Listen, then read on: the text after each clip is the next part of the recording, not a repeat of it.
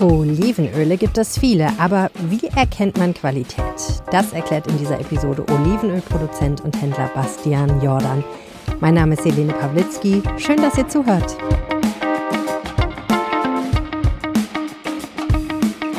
Bonn Aufwacher. News aus Bonn und der Region, NRW und dem Rest der Welt. Herzlich willkommen hier im Podcast. Gleich sprechen wir über das wunderbare Thema Olivenöl. Vorher schauen wir aber einmal nach Bonn. Und da müssen wir in dieser Woche nochmal über das schöne Thema Verkehrswende sprechen. Wir müssen noch mal über Radverkehr reden, wir müssen noch mal über die Verkehrswende in Bonn reden und wir müssen noch mal über Verkehrspolitik in Bonn reden. Das haben wir ja vergangene Woche schon gemacht. Jetzt gibt es aber neue Entwicklungen, denn an der Adenauer Allee soll gebaut werden und das hat Folgen. Und darüber spreche ich jetzt mit Lisa Inhoffen, Redakteurin aus der Lokalredaktion in Bonn. Herzlich willkommen im Podcast, Lisa. Ja, grüße dich. Also, es ist ja eigentlich eine schöne Sache, wenn was saniert werden soll. Da freut man sich eigentlich. An dieser Stelle gibt's jetzt aber politischen Streit und wir müssen das jetzt, glaube ich, mal von Anfang an aufdröseln. Was genau soll denn gemacht werden an der Adenauer Allee? Also die Adenauer Allee ist eine Bundesstraße und ähm, beginnt am Bundeskanzlerplatz, also wo früher das Bundeskanzleramt war, heute ähm, Stelle des Entwicklungsministeriums und soll bis zum Koblenzer Tor, also quasi bis zur Einfahrt in die Innenstadt ähm, äh, verläuft sie und die ganze Straße soll saniert werden. Das ist auch nötig. Die Entwässerung funktioniert nicht mehr. Unter der Adenauer Allee läuft, äh, verläuft die U-Bahn. Und das Wasser, Regenwasser, ähm, sickert jetzt langsam durch die Decke in den U-Bahn-Schacht und das ist natürlich nicht gut. Das kann man sich ja vorstellen. Das nennt man Sinkkästen, die müssen saniert werden. Und im Zuge der Sanierung soll auch die Fahrbahn natürlich ähm, erneuert werden. Das ist ja erstmal eine schöne Sache, aber ganz so einfach ist es dann eben doch nicht, denn wenn man so an eine Straße rangeht und da so viel dran macht, dann muss man noch mehr dran machen. Das ist eine Regel in Bonn. Ne? Es geht um Radwege. Genau, also die, die Situation soll dann genutzt werden, äh, um den Radweg auch zu erneuern. Und nach dem neuen Regelwerken ähm, äh, klappt es also nicht mehr so, so wie heute, einfach nur eine Spur abzutrennen.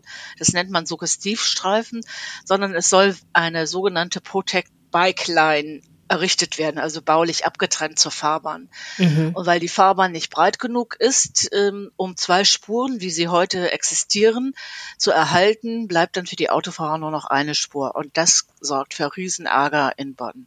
Ja, man kann sich das ja vorstellen. Das ist ja eine super wichtige Straße, ähm, wo einfach auch sehr viel Autoverkehr ist. Und wenn ich das richtig verstehe, was du sagst, heißt das, wenn man was für Radfahrer machen will an der Stelle, dann muss man gleich das ganz große Besteck rausholen, weil man nicht mehr einfach nur so einen kleinen niedlichen Fahrradweg machen darf, sondern man muss wirklich direkt ähm, den Autoverkehr stark einschränken. Ja, es gibt gewisse Breitenvorgaben, ähm, die werden nicht eingehalten, wenn man zwei Spuren belässt für die Autos pro Richtung. Und das ist der Hintergrund. Und dann will man die Situation direkt so nutzen, dass man eben nicht nur eine Spur mit einem Pinsel abzeichnet für die Radwege, sondern baulich auch abtrennt. Das ist äh, für die Radfahrer deutlich sicherer ähm, aber wie gesagt, für die Autofahrer bleibt nur eine Spur. Und der Ärger ist deswegen auch groß, weil parallel zur Adenauer Allee die Kaiserstraße verläuft und das Rheinufer. Und beide Parallelwege sind schon für Radfahrer reserviert. Also das Rheinufer soll ja weitestgehend autofrei gehalten werden, soll jetzt auch um, umgebaut werden. Und bei der Kaiserstraße ist das schon umgesetzt. Das heißt also, das ist im Grunde die letztlich verbliebene Fahrspur für Autofahrer, um zügig in die Innenstadt zu kommen. Es gibt noch die große mhm. Reuterstraße. Ähm, das ist die ähm, Verbindung aus dem ehemaligen Regierungsviertel, heute Bundesviertel. Die führt dann zu den Autobahnen. Von da ab biegt man dann, dann in die Adenauer Allee, um in die Innenstadt zu kommen.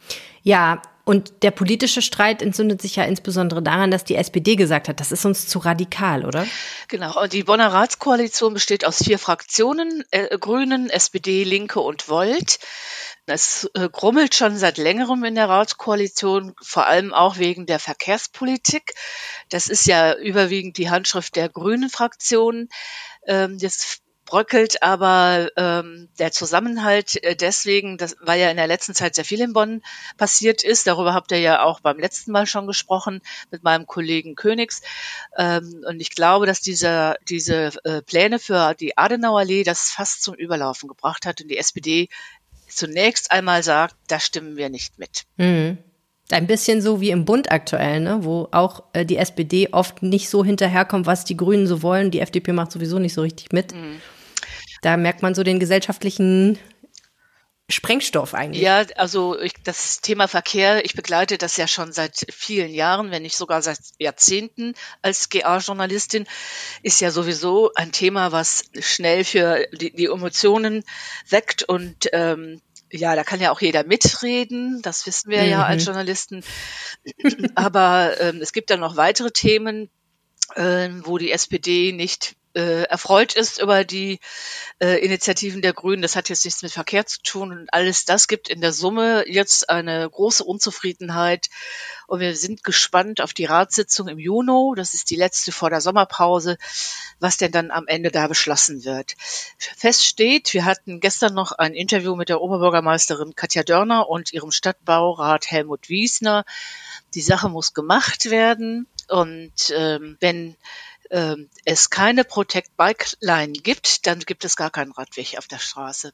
Das wäre auch mhm. fatal, weil an der Straße wichtige Institutionen liegen, unter anderem der Bundesrechnungshof und das Juridikum, ähm, dann die große Universitätsbibliothek und ein großes Gymnasium, das Beethoven-Gymnasium das muss ja weiterhin auch für Radfahrer alles erreichbar bleiben. Mhm. Und dann wäre diese Möglichkeit äh, schwierig. Da müssten sie auf der Fahrbahn fahren. Das will natürlich auch niemand.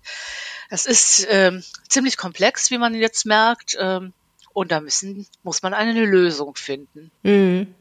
Aber so rein sachlich, wenn ich das so höre, heißt das doch, wenn man einen Fahrradweg machen muss, weil dort sehr viele Fahrräder ja auch unterwegs sind, und man kann aber nur einen ganz breiten Fahrradweg machen, dann ist das, ist der Rest ja eigentlich einfach politische Auseinandersetzung, ne? Und die Frage, was bekommen eigentlich die, die das unbedingt wollen, dafür, dass sie das dann jetzt durchsetzen dürfen? Ja, das Problem ist, ähm, dass wenn man die Straße jetzt komplett saniert, der Bestandsschutz wegfällt.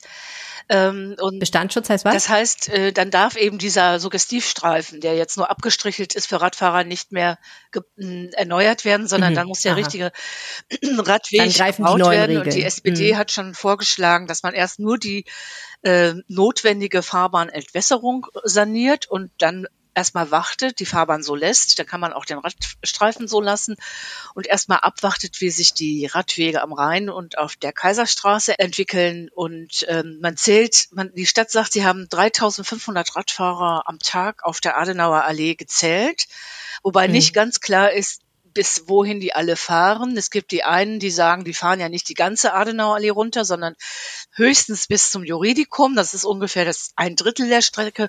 Und danach ähm, gibt es kaum noch Radfahrer. Das kann ich hier mhm. nicht beurteilen. Ich habe mich jetzt nicht dahingestellt und selber gezählt.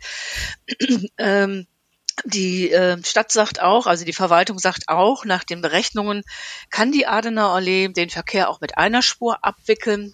Das Problem ist, die verjüngt sich am Koblenzer Tor auf eine Spur. Das ist quasi der, äh, das Hauptgebäude der Universität. Da fährt sie durch und spaltet sich später wieder auf zwei Spuren auf. Da gibt es heute schon deswegen Stau. Und die Bonner Wirtschaft, der Einzelhandel, die befürchten natürlich jetzt, wenn komplett die Adenauerallee auf der kompletten Strecke einspurig ist, dann äh, führt, eskaliert das da. Hm. Es gibt ja in Bonn die politische Entscheidung, den Radwegeausbau wirklich voranzutreiben und wirklich in, zu intensivieren. Ja, es gab ein Bürgerbegehren und ähm, den sogenannten Ratentscheid, also der dann auch von der Politik angenommen wurde. Also es war nicht nur so, dass Menschen gesagt haben, wir wollen das, sondern, äh, sondern am Schluss haben auch die Parteien gesagt, doch, das machen wir. Wie passt denn jetzt diese ganze Debatte in dieses größere Konzept, was sagt, wir wollen früher oder später wirklich zu einer Fahrradstadt werden?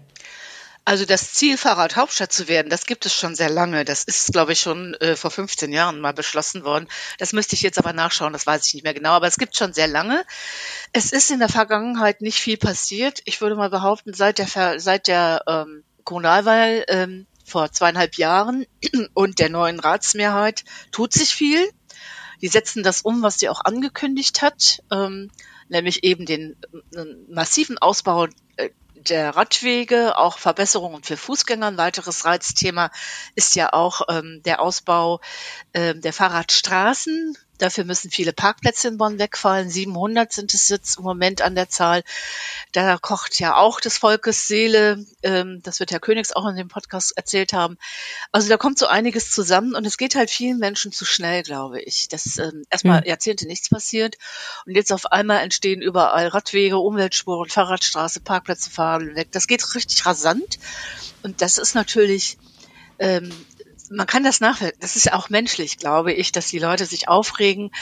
Ähm, ja, wenn man in der Stadt ist, sieht man eigentlich, dass die Stadt immer gut gefüllt ist, aber man hört halt von den Händlern, von den Gastronomen, dass sehr viel Kundschaft vor allem aus der Umgebung, also aus der Region wegbleibt. Und die bekommen das auch gesagt, wir kommen nicht mehr nach Bonn, es ist nicht mehr erreichbar. Und die haben natürlich große Sorgen, weil sie sagen, also man, wir brauchen den Einzugsbereich, Bonn ist Oberzentrum für, für diese Region. Und die sagen, wenn wir die Kundschaft nicht aus der Region haben, dann ist das Überleben schwierig. Hm, ja, also es bleibt eine spannende Debatte. Du hast es gesagt, im Juni wird im Rat entschieden und wir werden auf jeden Fall dann nochmal draufschauen. Genau. Ganz herzlichen Dank, Lisa Inhoffen. Bitte sehr, Helene. Gerne wieder.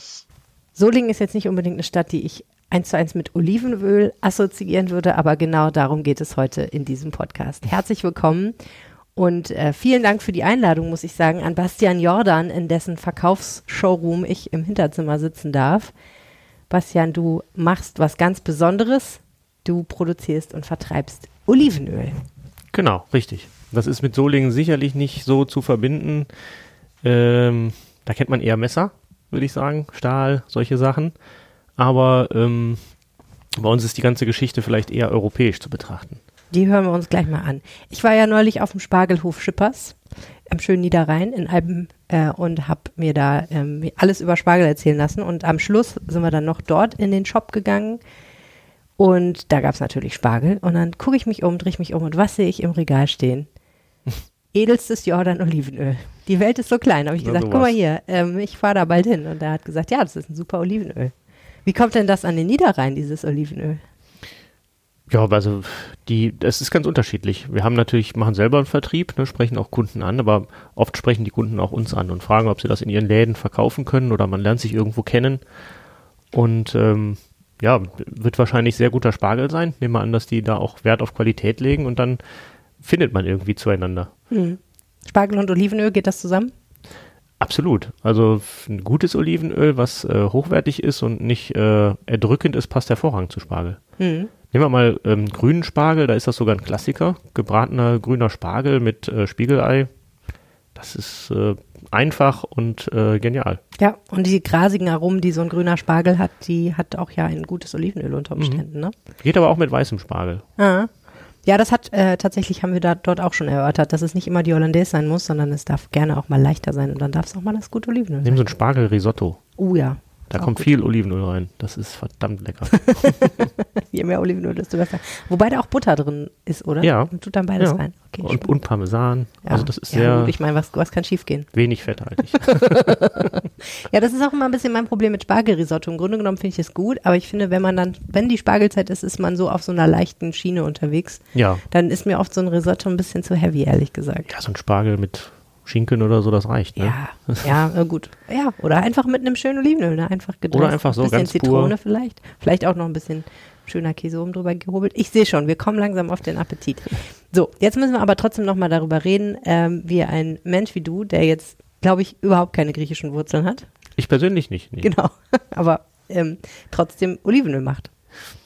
Also wie wir dazu gekommen sind, das sind meine Großeltern schuld ganz genau genommen meine Großmutter, die mhm. meine Mutter genommen hat, als sie auch schon erwachsen war, 1973, äh, um in Griechenland das ursprüngliche Griechenland zu entdecken. Und da haben sie sich einen Katalog genommen und die Insel Lesbos entdeckt. Und da hat ein Hotel das erste Mal überhaupt im ersten Jahr aufgemacht in einem kleinen Ort, der vorher nicht bereist wurde von Touristen. Plomari nannte der sich, im Süden der Insel Lesbos. Und da sind sie hingereist. Als sie da angekommen sind, das war wirklich so, sind, waren sie die ersten Touristen mit einem anderen äh, deutschen Tourist. Da sind die Fensterläden aufgeklappt und die Leute haben Tourist gerufen, sind auf die Straße gekommen und haben äh, quasi jeder hat einen zum Kaffee eingeladen. Kann sich überhaupt nicht mehr vorstellen heute, ne? Also selten. Und da war das tatsächlich noch so. Man ist damals auch noch vier Stunden gefahren von der, äh, vom Flughafen, von der Hauptstadt bis nach Plomari. Das sind heute eine Stunde. Damals mhm. gab es halt einfach keine befestigte Straße. Das war wirklich eine andere Zeit noch. Mhm. Und dass diese Situation, dieses Erlebnis, das hat dazu geführt, dass sie dieser, dieses Fleckchen Erde einfach nicht mehr losgelassen hat. Immer wieder dahin gereist sind und äh, die Liebe ja, zu, zu dieser Insel, zu der Gegend irgendwie entfacht ist. Ja. So wird jetzt immer die Frage gewesen, wie kommen wir zum Olivenöl? naja, wenn man auf Lesbos ist, sind die Oliven wahrscheinlich nicht fern. Ist richtig, es gibt 11 Millionen Olivenbäume dort. Lesbos ist die Insel mit der höchsten Olivenbaumdichte pro Kopf. Aha. 129 Olivenbäume pro Person. Im Vergleich Griechenland neun pro Person. Aha. Äh, es gibt keinen Ort, der so äh, viele Olivenbäume auf eine Person vereint auf der ganzen Welt. Das mit Abstand. Und dann ist es natürlich so, dass man irgendwie in den Bezug zu Oliven dann kommt, wenn man da ist. Und jetzt, um jetzt von 1973 mal fast forward zu machen, Ende der 80er Jahre äh, ist eine lange Zeit vergangen, ist man immer da gewesen, hat die Sprache gelernt, Freunde da gefunden und wurde der Entschluss gefasst, dass man da länger bleiben möchte und wurde ein Grundstück gekauft von meinen Großeltern und meinen Eltern zusammen mit 100 Olivenbäumen drauf. Einfach mal so. Um dort ein Haus zu bauen, mhm. um dort zu leben. Nicht, Wussten die da schon, dass sie auch was mit Oliven machen wollen oder war das mehr so? Sind hier halt, halt auch noch ein paar Olivenbäume, die stehen? Die sind halt da und das irgendwie gehört dazu und ist schön, aber da war, es gab keinen Businessplan, nein. Okay. Okay, und dann hat man ein schönes Haus auf Lesbos mit 100 Olivenbäumen. Da muss man ja schon was machen wahrscheinlich. Ne? Man kann die nicht einfach vor sich hin vegetieren lassen. Im Prinzip ist es so. Also es ist jetzt auch nicht so, es war wirklich ein, ein Haus, was da gebaut wurde, mitten im Nirgendwo, wo eine eigene Sickergrube ausgehoben wurde, weil keine Toilette da war, kein Wasseranschluss, musste, ähm, äh, war kein Strom, hm. kein Telefon, nichts. Das musste alles irgendwie da erstmal eruiert werden über so eine Art Funkleitung und was man alles so machen konnte.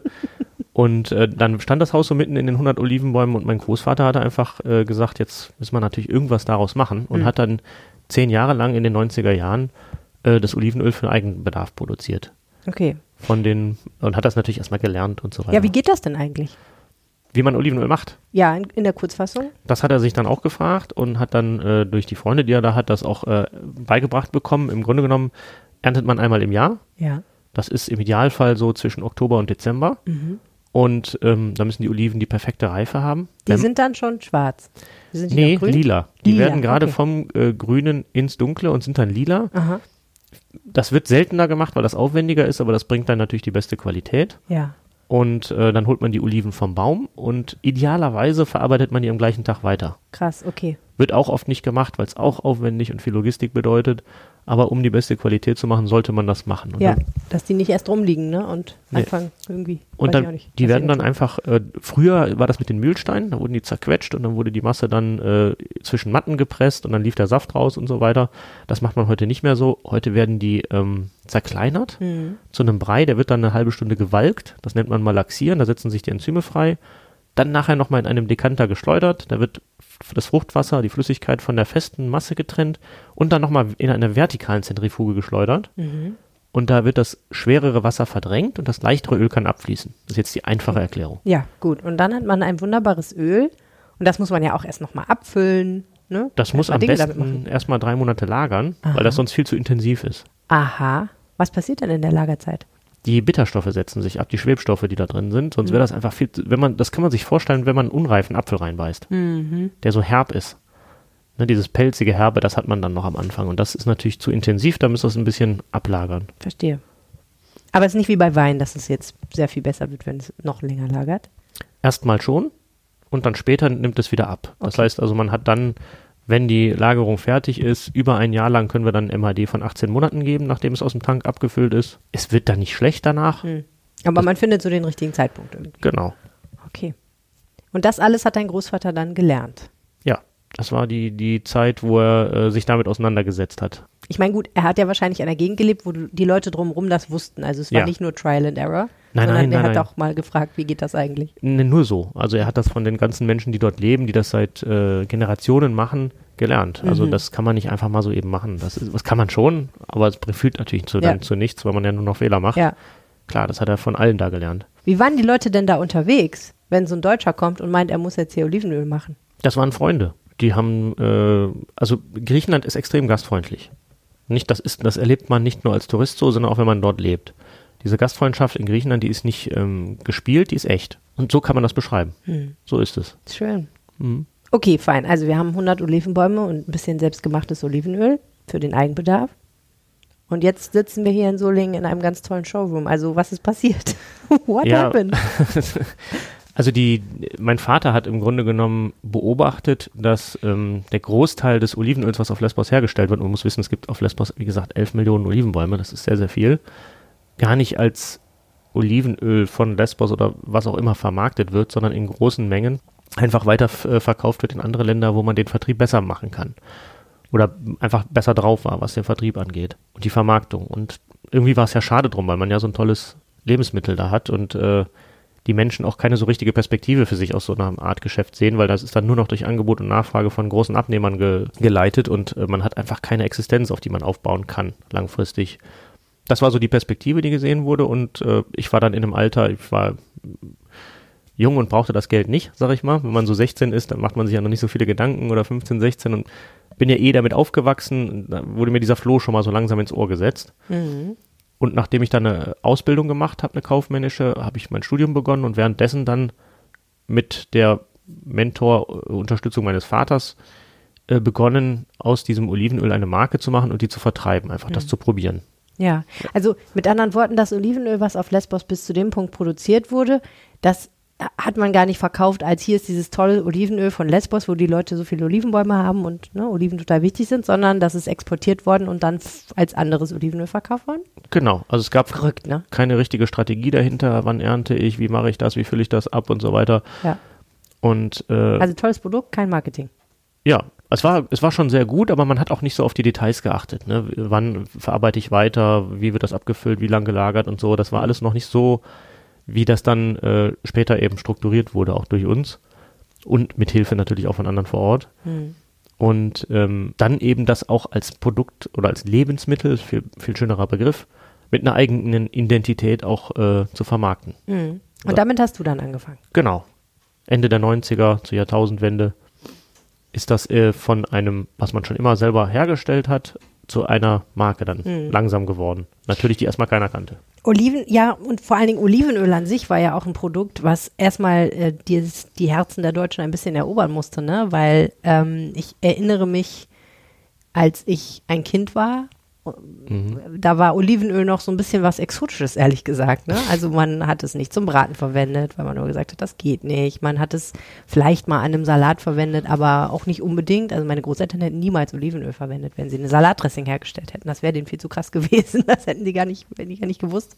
Meine Mutter hat auch eine interessante Geschichte. Die hat mal einen Unfall gehabt in Spanien, als sie ganz jung war, musste dort sehr lange im Krankenhaus liegen und hat gesagt, alles, was dort gab, alles, das ganze Essen war alles Schwamm in Olivenöl. Sie konnte ganz lange kein Olivenöl essen, hat sich jetzt aber natürlich wieder dran gewöhnt und findet es jetzt sehr, sehr gut. Aber ähm, Olivenöl war dann, war eher sowas, das hatte man auch mal im Schrank, aber es wurde halt eher so rausgeholt, wenn man mal so einen griechischen Salat gemacht hat oder so. Und nicht Ja, jetzt, ja. heutzutage ist es ja so, man verwendet es eigentlich fast überall und Genau. äh, sehr liberal. Ja, also, das ist, das ist ganz interessant. Faktisch ist es so, dass der Pro-Kopf-Verbrauch in Deutschland immer noch nur bei einem Liter liegt oder Mhm. knapp drunter Pro Jahr? pro Jahr. Oh, ist echt wenig. Das ist relativ wenig. Da Wenn ich überlege, wir kaufen alle drei Wochen mindestens eine Flasche Olivenöl. Ja, Ja, so- alle zwei Wochen, würde ich sagen. also es hat sich äh, tatsächlich verbessert, aber im Großen ist es noch so. Mhm. Ähm, in Griechenland zum Beispiel liegt der Pro-Kopf-Verbrauch bei 25 Litern. Da ist, pro Kopf, ne? Mhm. Also wirklich dann, wenn man eine vi- vierköpfige Familie ist, reden wir von 100 Litern. Ja, sie einen Tank in den Garten stellen. Ja, das Ja. ist auch tatsächlich so, dass man da kleine Fässer zu Hause hat oder ähnliches. Ja. Weil was soll ich dann mit so einer 500 ml Flasche, da komme ich ja nicht so weit. Na gut, ich meine, 11 Millionen Olivenbäume, da muss man natürlich auch irgendwo hin mit dem Öl. Auf Lesbos. Auf Le das ist aber nicht nur auf Lesbos so, das ist Ja, aber ja. in ganz Griechenland so. Auch Klar. in Italien, Spanien, das liegt natürlich daran, dass alles dort vor Ort halt äh, vorhanden ist. Ne? Ja, also erstens ist es wahrscheinlich allgegenwärtig und zweitens ist es natürlich einfach integriert in die Küche dort. Also Ja. es gehört einfach dazu. Ja. Ein anderes Öl würde gar nicht funktionieren. Okay. Aber in Deutschland? Ein Liter, also der, der Jahresverbrauch hat sich gar nicht so groß gesteigert. Noch nicht. Also es passiert etwas, das definitiv. Ne, früher war ja in der Zeit, von der du eben sprachst, da war der Verbrauch dann wahrscheinlich bei 0,1 oder darunter. Ne? Mhm. Also das war tatsächlich dann ganz, ganz gering, weil es Mhm. wirklich nur mal tröpfchenweise irgendwo verwendet wurde. Heute ist das schon mehr. Ich sag mal, das war damals sicherlich so in der Kategorie, wie man heute Haselnussöl verwendet oder sowas. Ja, die, ganz die man kleine Mengen und fein und bei irgendeinem Rezept vielleicht mal eine Flasche kaufen und dann drei Jahre später feststellt, oh, die ist ja immer noch da. leider ranzig geworden. Ja, ich meine, und es ist ja so, wenn ich jetzt hingehe und sagen wir mal, ich frittiere irgendwas, ne? Oder Mhm. ich brate was in recht viel, also schwimmt, keine Ahnung, Schnitzel oder sowas, dann nehme ich natürlich kein Olivenöl. Ich glaube aber, dass das wahrscheinlich in mediterranen Ländern anders ist, ne? Ja, natürlich. Die großen Mengen, das sind auch Olivenöl da. Ja, selbstverständlich. Ja, ja. Das liegt unter anderem auch daran, man liest hier mitunter nochmal, man sollte nicht mit Olivenöl braten, Genau. das wäre nicht gesund, Wegen des Rauchpunkts. was faktisch absoluter Quatsch ist. Aha, Punkt. ja.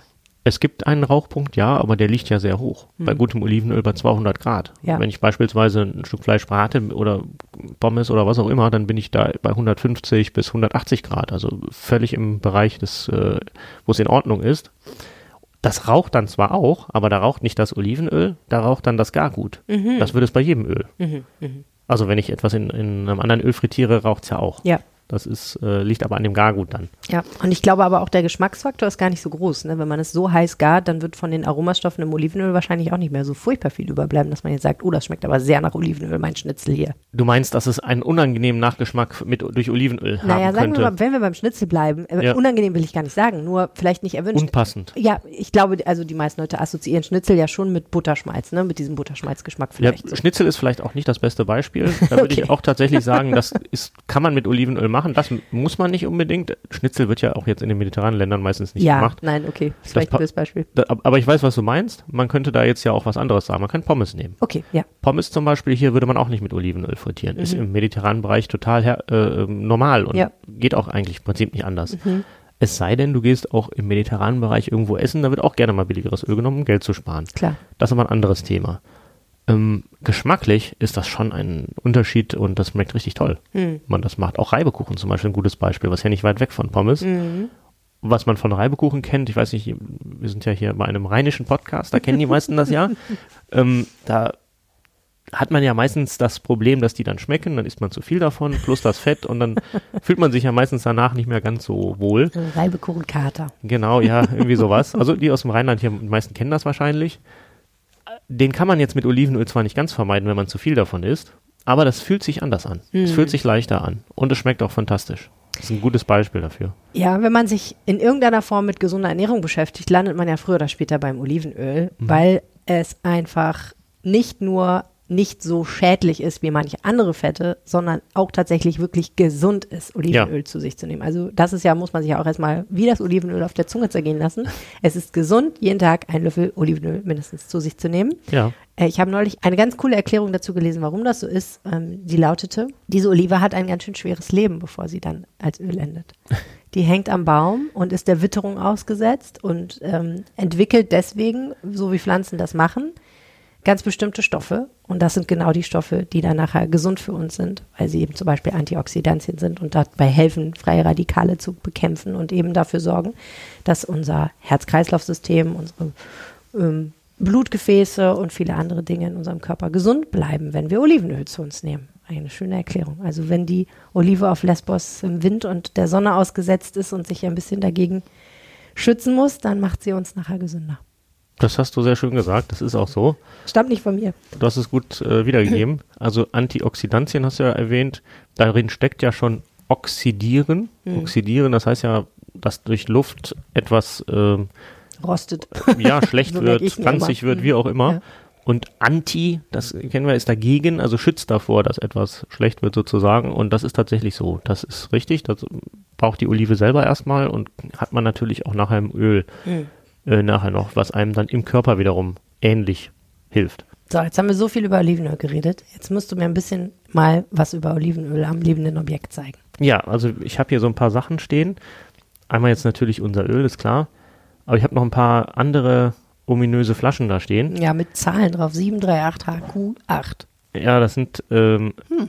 sind so, wir sehen so aus wie so Medizinfläschchen, ne? Und so Codes sind da drauf und sowas. Ich bin halt auch noch professioneller Olivenöl-Tester. Ich habe ein bisschen Angst. Und da, das sind ganz, das ist, sind eigentlich ganz normale Olivenöle, Ja.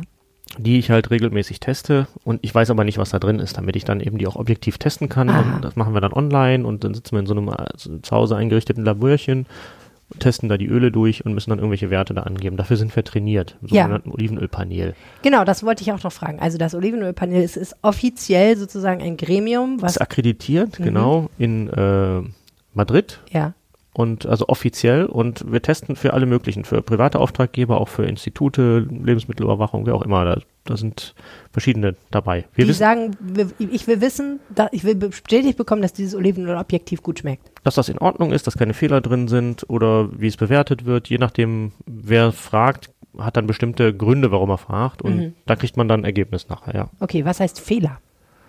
Ähm, es gibt, das kennt man vielleicht vom Wein auch, da hat, hat der eine oder andere das schon mal gehört, auch beim Olivenöl bestimmte Fehlaromen. Das kann jetzt ranzig, ist das, was man vielleicht am ehesten schon mal sich vorstellen kann. Das kann aber auch modrig sein, feucht, stichig, schlammig, weinartig, essigartig, Heu.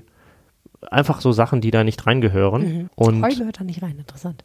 ja, nee. Muss also das, das sind so Fehlaromen, die halt einfach nicht reinpassen. Ja. Gras ja, Heu nein. Ja, Genau. Gras, ja, ja, so ungefähr. Also das ist, das ist jetzt einer von den Fehlaromen, die man eigentlich so gut wie nie findet, ehrlich gesagt. Ja, Mhm. Okay. was man eher hat, sind so ranzig, modrig und so solche Geschichten. Ja. Das hat man öfter. Stichig, schlammig, sowas. Das, das sind schon Sachen, die man findet. Das hört sich nicht so an, als hättest du dir das gerade mal eben ausgedacht, sondern als ob es da wirklich Kataloge von äh, Ja, ja. Kategorien und so weiter und das ist auch Da- eine da Ausbildung. hat man sich drauf geeinigt, erstmal- genau. Wo man erstmal lernen muss, wie das geht eigentlich auch. Ja, ja, sehr lange. Da muss man auch mal selber erstmal hinterfragen, ob man das so objektiv wahrnehmen kann oder ob man da noch was lernen muss. Ne? Man muss ja nicht nur immer von seinem eigenen Geschmack ausgehen, wenn man objektiv bewerten will. Da muss man ja eben lernen, wie sieht's denn die breite Masse und wie sieht's der Profi und wie kann man sich einigen, dass man da wirklich einen Standard entwickelt, der auch eine gewisse Allgemeingültigkeit hat. Das ist bei Olivenöl nicht einfach. Okay, und wie, aber wie läuft das ab? Du kriegst dann ein Fläschchen geschickt, Mhm. dann setzt du dich hin. Genau. Dann werden die getestet, dann hat man eine bestimmte Umgebung, hat bestimmte Richtlinien, die man einhalten muss beim Testen. Wie führe ich das Glas zur Nase, um dann festzustellen, ab welchem Punkt ich welche Geruchsskala wahrnehme. Holla. Ja, ja, gut, ich meine, wenn man es nicht standardisiert, dann hält der eines vielleicht einen Meter weg und riecht, der andere hält es direkt an die Nase und Ja. riecht. Man muss da schon irgendwie sich auf irgendwas einigen, damit das einigermaßen vergleichbar ist dann nachher auch. Am Anfang, es sind schon manche Sachen, die sind sehr gewöhnungsbedürftig, aber irgendwo macht es auch schon Sinn, weil sonst hast du einfach nachher keine Möglichkeit zu sagen, ja, warum hast du das denn so wahrgenommen oder du so, ah, du hast einen längeren Arm als ich oder was auch immer. Keine Ahnung, also das, das muss schon irgendwie eingerichtet sein, dass man sagen kann, wir haben schon ungefähr das Gleiche gemacht. Ja. Temperatur muss die gleiche sein. Wenn etwas wärmer wird, auch bei Öl, dann sind die Aromen ja viel intensiver, als wenn es kalt ist. Klar. Deswegen muss man tatsächlich, hat man ein Temperaturmesser, misst die Temperatur, hat auch so ein Warmhaltegerät, was auf eine bestimmte Temperatur eingestellt Mhm. ist und, und, und. Das ist für Leute aus Labors, ist das Standard, um so Standardbedingungen halt herzustellen. Mhm. Ja. Das müssen wir natürlich dann aber auch irgendwie hinkriegen. Okay, also wir haben hier ein paar kleine Fläschchen, wo mutmaßlich Olivenöl drin ist und Ja. hoffentlich nichts anderes. Darfst natürlich jetzt mal probieren, wenn Ich du werde möchtest. gerne mal probieren. Ich wollte nur einmal kurz sagen, also äh, ein bisschen Brot. Mhm. Dann haben wir natürlich einen Kanister Jordan-Olivenöl, da bin ich auch ganz gespannt drauf. Äh, Es wird dann ein guter Vergleich. Und einen Apfel, ja. den ich jetzt überhaupt nicht hier auf dem Tisch äh, sortiert hätte, wenn Ja, ich ihn. der, genau, der Apfel ist dafür zuständig, dass wenn wir jetzt unterschiedliche Öle probieren, Ja. dass du danach äh, diese Ölsäure, die du im Mund hast, neutralisiert bekommst. Ah, das Wasser funktioniert nehmen, gut mit dem Apfel. genau, Wasser allein wird nicht reichen. Ja, gut, klar. Und der Apfel, der neutralisiert dann den Restsäure Ja. und dann können wir danach versuchen, ein weiteres Öl zu Ja. probieren. Sie beim Abschminken, ne? Reicht Das ist jetzt natürlich- dass man nur Wasser nimmt. Ja. Ist Jetzt semi-professionell, wir müssten wahrscheinlich zwischen neben jedem Öl sonst nochmal 20 Minuten warten, das werden wir nicht schaffen, aber okay, nee. das machen wir jetzt mal im, im Schnellverfahren, aber Okay. es gibt ja einen gewissen Eindruck. Alles klar. Ich bin super gespannt. Let's go. So, Schnapsgläser. So, fangen wir mal mit dem hier an. Okay. Du musst das nicht in den Mund nehmen, ne? das kannst du für dich selber entscheiden. Wir so. riechen erstmal Ja, daran. Ich nehme mir hier mal so ein Gläschen. Mhm. Einfach irgendwie hinhalten. Also, ich muss jetzt keine Regeln Ich, ich einhalten. tue jetzt mal so, als würde ich professionell Okay, testen. Dann gehst du halt so hoch, Unters Kinn und dann hoch zum Mund. Musst permanent riechen. Okay. Und dann stellst, dann hältst, dann hältst du mal an, wenn Ja. du das erste Mal was riechst. Jetzt. Da riechst du schon was. Ja. Kannst du da den Geruch auch schon einordnen oder riechst du nur irgendwas? Krieg Öl. Äh, Olivenöl. Dann geh mal so nah, dass du meinst, jetzt riech ich richtig was. Hier so. Aber Okay, ich was- meine, ich könnte es jetzt. Das wäre dann jetzt zum Beispiel in Zahlen ausgedrückt, da wo du jetzt bist, ungefähr eine 4,8. Von? 10 theoretisch, aber Okay. 10 wäre hier und dann müsstest du schon die Aromen Das äh, identifizieren können. Wenn man Das, es vor die Brust hält, dass man dann was das gibt's wär zehn. eigentlich nicht. Das ist, da verfliegt noch zu viel. Aber Was ist denn so ein guter Wert? 7, 8, das sind extrem gute. Okay, 6 das ist ja dann schon so hier so. das ist hier. ah, das ist 7, 8. Mhm. Hier, das, geht- das geht relativ schnell dann, ne? Ja. Also es ist nicht hier. also so 10, auf 10 ist Lippenhöhe höre ich was. Äh, riech ich, höre ich was. Riech ich was? Jetzt kannst du ruhig mal ganz nah dran gehen, mal richtig versuchen, was du da so riechst. Ich finde das immer sehr schwer zu beschreiben, ehrlich gesagt. Es ist eingeschränkt, weil das jetzt auch nicht warm ist. Du kannst es mal so in die Hand nehmen, ein Mhm. bisschen drücken, dass da ein bisschen Wärme reingeht. Dann kannst du es vielleicht mal zuhalten, so ein bisschen schütteln und dann, wenn du die Hand wegnimmst, direkt an die Nase. Jetzt riecht es ein bisschen pfeffriger schon. Mhm. Also ich finde ja nicht schwierig, es zu riechen, aber ich finde es echt schwierig zu beschreiben, was man da riecht. Dann kannst du es jetzt auch mal probieren.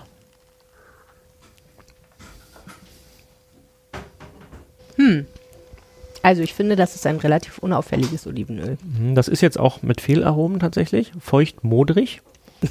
Das hätte ich nicht. Obwohl jetzt so im Nachhinein, wo du sagst. Nimm ruhig mal ein Stückchen Brot, dann kannst du schon mal ein bisschen was hier Dankeschön. reinigen. Wird auch dann wenigstens, hört man auch, dass hier was passiert. Modrig. Hm, okay. Ich glaube, das muss ich dann nochmal probieren. um es wirklich zu verstehen. Ja, mach das ruhig mal. Du wirst wahrscheinlich mehr verstehen beim nächsten Öl dann. Okay, das ist jetzt peinlich, aber für mich wäre das nicht problematisch, dieses Öl. Nee, das ist überhaupt nicht peinlich. Du gehörst da zu dem, dem großen Spektrum, weil, Der vollkommen Olivenöl-Analphabeten. ja, aber ganz ehrlich, es geht mir ja bei vielen Sachen auch nicht anders. Woher willst du denn auch das Wissen haben? Also, wenn ich jetzt vor einem Motor stehe und, äh, Aber du sagst Wissen. ja, Aber es ist ja eine Empfindung. Ich bin nicht sensibel genug. erfahren. Vielleicht. Ist ja eine Erfahrung. Wenn du jetzt tausend Öle probierst, dann hast du die Erfahrung. Mhm. Aber wie sollst du jetzt da so auf die Schnelle mal so viele Öle probieren? Und Nein, klar, ich meine, wäre ja absurd, wenn jemand mit einer Ausbildung und so. Aber das ist wie wenn, wenn man im Auto sitzt und man fährt mit einem Kfz-Mechaniker und der sagt, boah, der, der hat aber hier was am Motor, höre hörst ich. du das? Ja, stimmt, okay. Ich hör nix. das hört sich ja gut an. an. Ja, eben. Das, das geht's mir ja genauso, da Ja, habe ich keine so Ahnung. mir auch. Und Weil ich habe keine Ahnung von Olivenöl und von Motoren. Nein, aber also ich meine, das Pro also worauf ich hinaus will, ist ja, es ist ja ähm, wahrscheinlich relativ subtil, wenn man jetzt ein Gericht kocht, wo dieses Olivenöl geschmacklich zum Beispiel eine Hauptrolle spielen würde Mhm. und man nimmt das oder man nimmt ein anderes fehlerfreies, wunderbares Olivenöl, dann würde man ja wahrscheinlich als Endkonsument einfach subjektiv das Gefühl haben, okay, das schmeckt mir jetzt besser. Ja. Man wüsste gar nicht warum wahrscheinlich.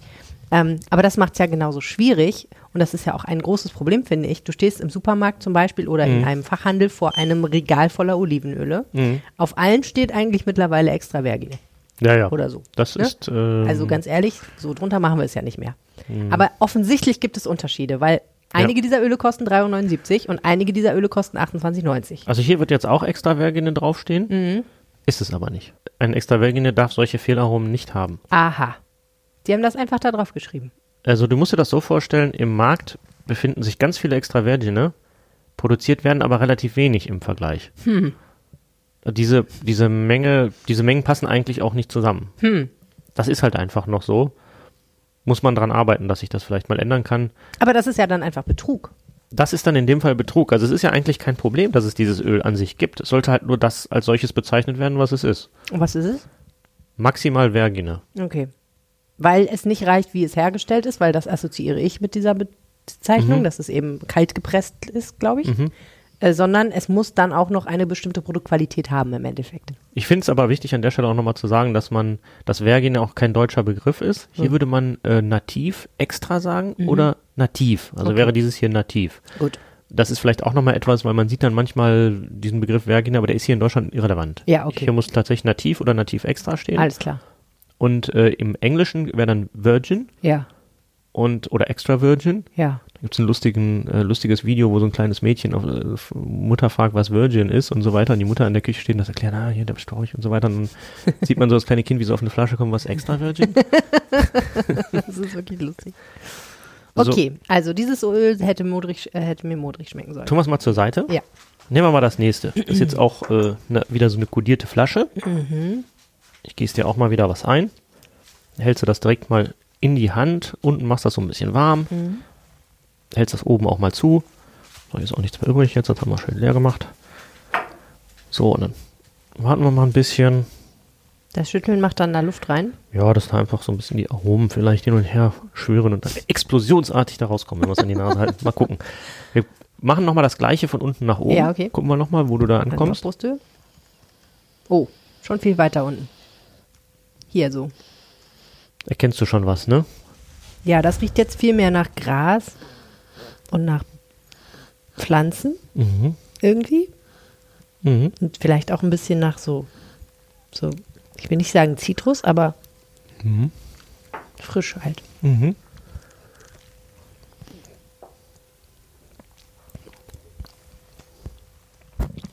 Total wenig bitter, finde ich. Mhm. Obwohl jetzt so im Da Nachhinein. kommt so eine leichte Schärfe nach. Ne? Ja. Mhm. Habe ich jetzt auch gelernt, je schärfer, desto gesünder. Was natürlich Mm, gegen das spricht, was die, der Genussmensch wahrscheinlich sucht. Ne? Oh ja, das ist relativ scharf. Es ist auch nicht ganz korrekt. Es ist prinzipiell korrekt. Mhm. Also vor allem hat das auch was mit Frische zu tun und Ja. so weiter. Ähm, es gibt aber durchaus Öle, die auch gesund sind und auch die gleichen Stoffe haben, aber Mhm. einfach nicht so scharf sind. Das ist ein bisschen komplex. Da schmeckt man aber trotzdem die Feinheiten dann raus. Mhm.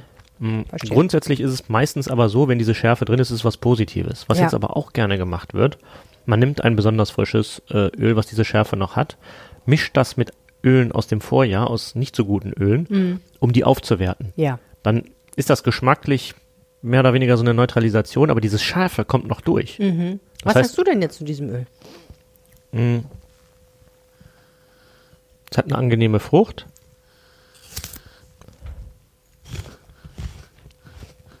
So eine leichte Banane. Banane. Ja. Ist eine Mischung. Da sind so verschiedene Aromen. Da ist auch ein bisschen Tomatenstrauch irgendwie drin. Ja. Aber das ist ein, ein viel hochwertigeres Olivenöl.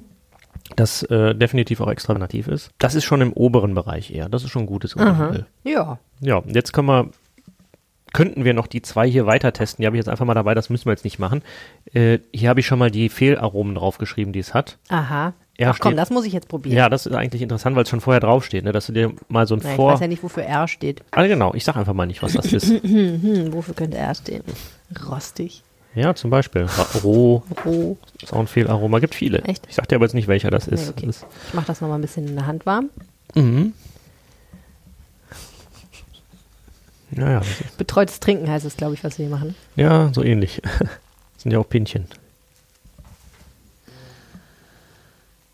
Riecht man das Felaroma denn auch? Mhm. Das hast du jetzt aber schnell wieder ausgespuckt. Mhm. so schlimm. Das Mhm. kennt man. Ja, irgendwie. Ich kann aber nicht beschreiben, was das ist, das Felaroma. Also Soll ich dir sagen? lass mich nochmal ganz kurz eine Sekunde nachdenken. Vielleicht komme ich ja. Neutralisieren mal währenddessen mit dem Apfel.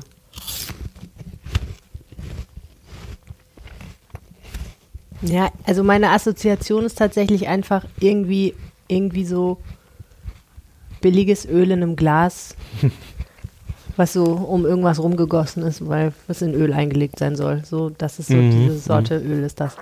Ranzig. Aha. Das ist klassisch ranzig. Man müsste sich aber wirklich doll riechen. Mhm. Also sagen wir mal, ich habe schon ranzigere Sachen in meinem Küchenschrank gehabt. Ja, klar. Also das gibt natürlich das di- diverse Skalen. Ne? Das ist. Kannst du noch mal daran riechen? Das ist jetzt nicht ranzig. Das wäre ähm, modrig. Modrig. Modrig stichig k- könnte es auch sein. Ein bisschen so eine Mischung. Also, als du angefangen hast, dich ausbilden zu lassen dafür, Mhm. hattest du das, konntest du das alles schon einigermaßen erkennen oder ist das dann erst gekommen? Mm, Also, weil du Ich hat- offensichtlich ja schon sehr viel Olivenöl in deinem Leben gekostet hast. Ich hatte vorher na- natürlich eine gewisse Erfahrung. Ich bin dann etwas anders rangegangen, ein bisschen extremer. Man wird dann durch diese Ausbildung ein bisschen sensibilisiert, dass manche Öle grenzwertig sein können. Das habe ich, musste ich lernen, diese Grenze zu lernen. Bei mir gab es immer noch richtig schlecht oder gut. Dazwischen gab es nicht viel. Ich habe die, dass die Qualität von schlecht musste ich quasi lernen, zu dass unterscheiden. es Abstufungen gibt. Ja, genau. Das ist, äh, es ist jetzt nicht so, dass ich das gar nicht wahrgenommen habe, nur ich konnte das nicht so einordnen, weil Ja. ich ja die Standardisierung nicht kannte. Klar, okay. Das habe ich dann gelernt, natürlich. so, jetzt müssen wir aber auch noch Jordan-Olivenöl probieren, Gut, ne? das was natürlich 100% fehlerfrei und ausgezeichnet ist und eine 10 auf der Richterskala in allen Belangen. Schauen Kann man mal. das eigentlich selber noch so objektiv beurteilen? Ich meine, man steckt ja schon ein bisschen Herzblut in das Produkt und so, ne? Äh, naja, man, man beurteilt das ja schon während der Herstellung. Da achtet man ja sehr drauf, was man macht, Mhm. ne? Und doch schon. Das geht schon. Also ich kann es ja auch nicht, ich mache ja auch, teste es ja selber manchmal auch blind. Gucke, ist das noch alles so oder vertut man sich Ja, da? das riecht geht auf jeden schon. Fall schon ziemlich früh. Ich habe hier noch gar nicht viel gemacht und Mhm. Rieche recht frühzeitig schöne Dinge.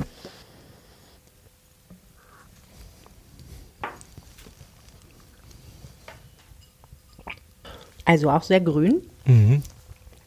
Jetzt haben wir natürlich schon.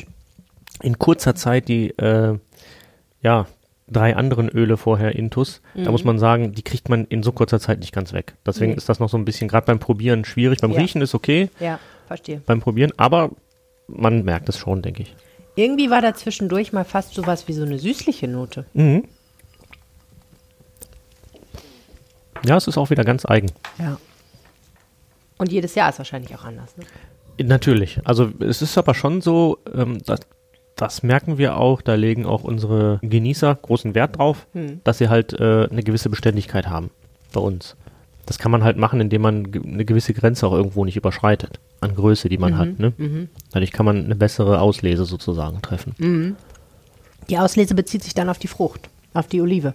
Ja, dass man halt, äh, wenn man jetzt, wenn wir zu groß wären, dann müssten wir die gesamte Produktion, die wir irgendwie ausschöpfen können, auch äh, anbieten. Das würden wir in der Qualität nicht darstellen können. Deswegen müssen wir quasi immer mehr produzieren, als wir eigentlich unter unserer Marke Jordan Olivenöl verkaufen. Den Rest kann man auch verkaufen, aber dann nicht als dieses Qualitätsolivenöl. Ja. Wo kriegt man denn Jordan Olivenöl? Und an wen verkauft ihr das? Wer sind eure Kunden? Also das ist der Lebensmittelhandel, Feinkost, Delikatessen, gehobener Lebensmitteleinzelhandel und der Privatkunde natürlich selber. Gastronomen, Restaurants. Also jeder, der äh, Qualität auf gute Lebensmittel legt und diese verkaufen kann, könnte unser Kunde sein. Oder eben der Endverbraucher natürlich, ne? derjenige, der es zu Hause auch benutzt. Oder das Restaurant. Also, ich stehe vor einem Regal voller Olivenöle. Jordan Olivenöl ist leider nicht dabei. Was mache ich denn jetzt? Wieder aus dem Laden gehen. Nein, natürlich nicht. Also man, äh, leider unbedingt man, braucht ja, man braucht ja jetzt eins. Ja. Nee, man ähm, guckt sich dann einfach fa- das Etikett an und versucht folgendes herauszufinden. Kann ich sehen, wo das Olivenöl hergestellt wird? Wo, wo, wie genau muss ich das sehen können? Reicht Griechenland? das ist nicht genau. Okay, Also genau wäre in diesem Ort, an dieser Adresse in Griechenland. alles klar. Okay. Mm, Wenn nicht, ist es okay, dann ist es halt so. Aber es ist natürlich schon eine Einschränkung. Ja, aber es ist auf jeden Fall ein Qualitätsmerkmal oder es kann ein Qualitätsmerkmal sein, wenn da ein genauer Ort drin steht. Genau, weil man dann zumindest Vertrauen haben kann, dass jeder derjenige nichts verstecken möchte, wo er es macht. Ja, okay. Sonst äh, kann man davon ausgehen, wird es halt aus beliebigen Gegenden aus Griechenland oder Mischung aus der EU, was häufig draufsteht. Oder wenn gar nichts draufsteht, dann eben von der ganzen Welt irgendwie zusammengemischt. Dann ist das halt so. Das ergibt sich ja dann schon, was das bedeutet. Okay. Ähm, dann, welche Olivensorte verwendet wird. Wenn man das so macht, kann man das auch draufschreiben. Wenn man das nicht draufschreibt, dann hat das sicherlich auch Gründe. Steht das hier drauf bei euch? Ja, Lass mal gucken. Olivensorten Adramitiani mhm. und Kolovi. ja. Okay. Na gut. Ehrlicherweise habe ich noch nie in meinem ganzen Leben das irgendwo gelesen, aber ich werde darauf achten. Ja, das ist, aber du wirst dann feststellen, dass es auch nicht so oft draufsteht, Okay. tatsächlich. Ja. Also jede transparente Angabe, die möglich ist, ist ein weiterer Hinweis darauf, dass es äh, eben ein authentisches, ehrliches Produkt ist. Dann, wie lange ist es haltbar, wann ist es geerntet, wann ist es abgefüllt und so weiter und so fort. Das einfach so mö viele mögliche Angaben, wie irgendwie möglich sind. Ja.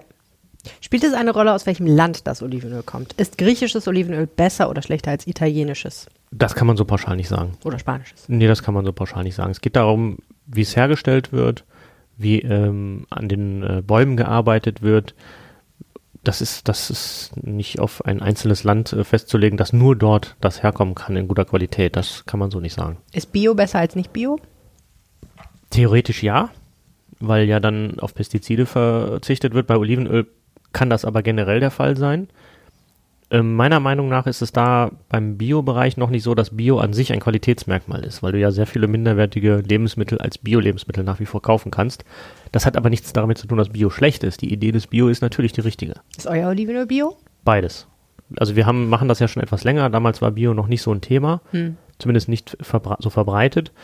Haben aber schon immer so gedacht und so gearbeitet. Und irgendwann haben wir natürlich auch Kunden bekommen, die selber ähm, biozertifiziert sind, sei es jetzt ein Händler oder eine Bäckerei zum Beispiel, Bäcker Schüren, hier kennt man vielleicht aus der Gegend.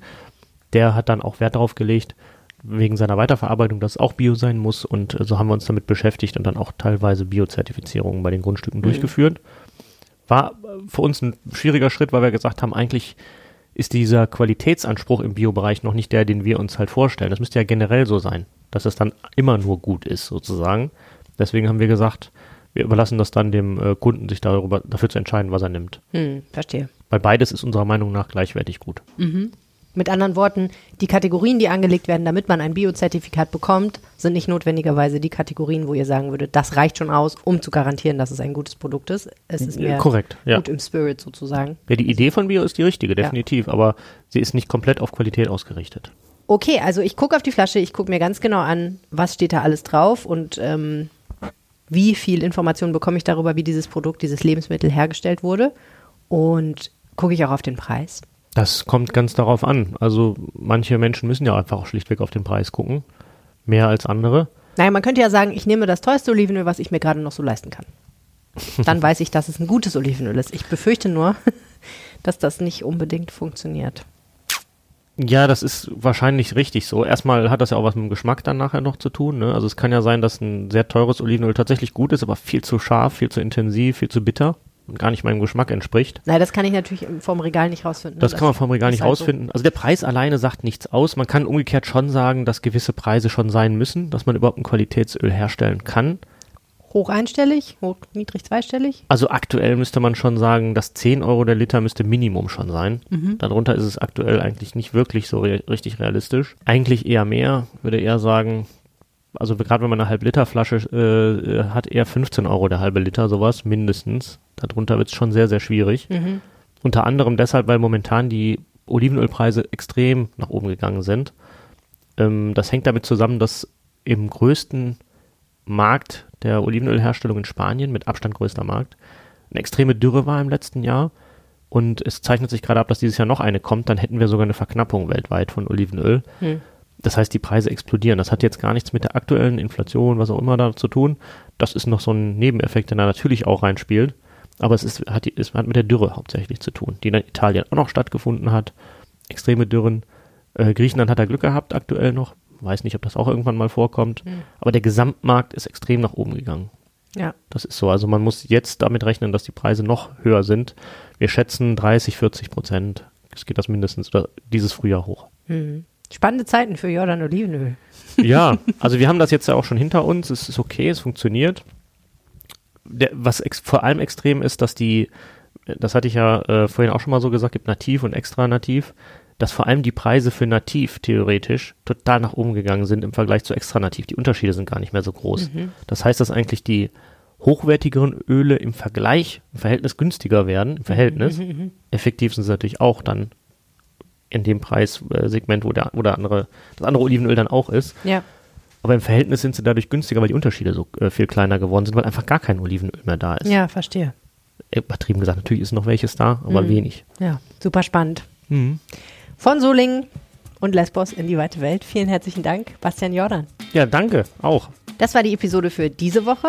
Wenn ihr uns was sagen möchtet, könnt ihr das natürlich jederzeit gerne tun an aufwacher.rp-online.de oder per WhatsApp an 0160 80 80 844. Dann kommt ihr gerne auch auf unsere WhatsApp-Broadcast-Liste, wo wir euch Behind-the-Scenes-Material schicken, ab und zu mal eine Frage stellen oder ihr könnt uns natürlich auch Themenanregungen geben. Wir freuen uns sehr.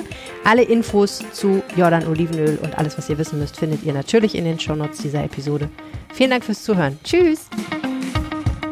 Mehr Nachrichten aus Bonn und der Region gibt's jederzeit beim Generalanzeiger. Schaut vorbei auf ga.de.